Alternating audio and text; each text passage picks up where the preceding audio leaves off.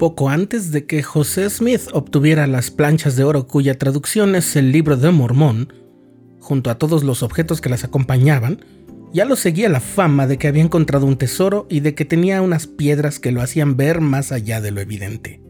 Por curioso que parezca, esta fama lo llevó a conocer a Emma Hale, la dama elegida como la llamaría el Señor en una revelación, quien unió su vida con la de José, y así se embarcó y asumió la desafiante y agridulce labor de ser la compañera del profeta del Señor.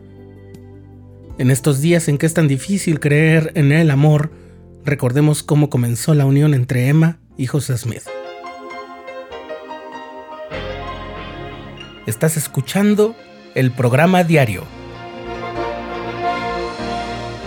presentado por el canal de los santos de la Iglesia de Jesucristo de los Santos de los Últimos Días.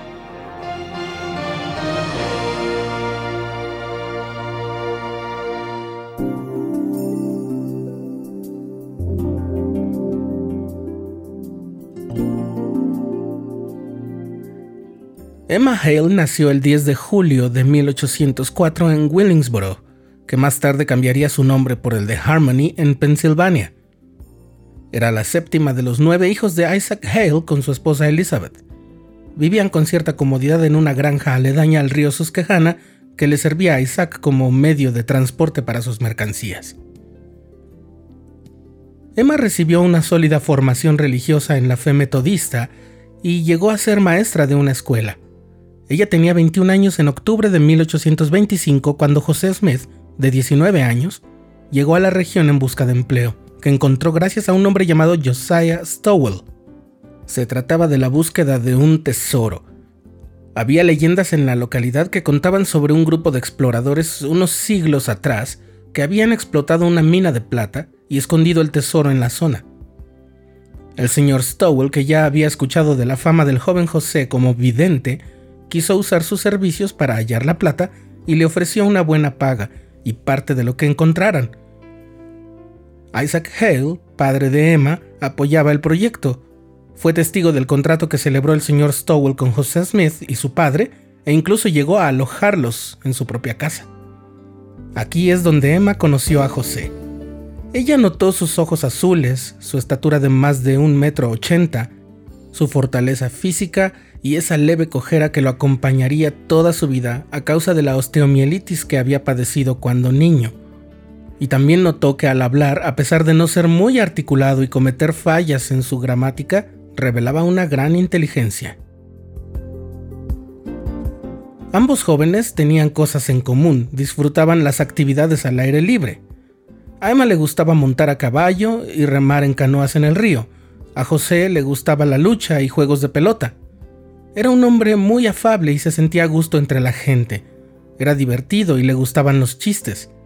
Emma era un poco más reservada, pero le gustaba el buen humor, y era articulada e inteligente y conversaba con personas de cualquier nivel de formación. Además, era muy dada a la lectura y le gustaba cantar.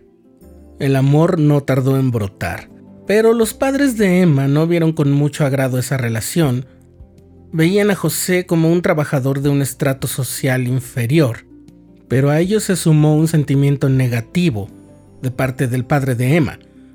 José le había dicho al señor Stowell que debía suspender la búsqueda del tesoro, puesto que todo indicaba que aquella leyenda era solo eso. Y el padre de Emma comenzó a mirar con recelo a José porque creyó que él quería buscar por su cuenta. El señor Stowell detuvo la aventura, pero mantuvo a José como su empleado en su granja, y así fue como José también llegó a trabajar para Joseph y Polly Knight, otra familia de granjeros de la región, y en sus días libres visitaba a Emma.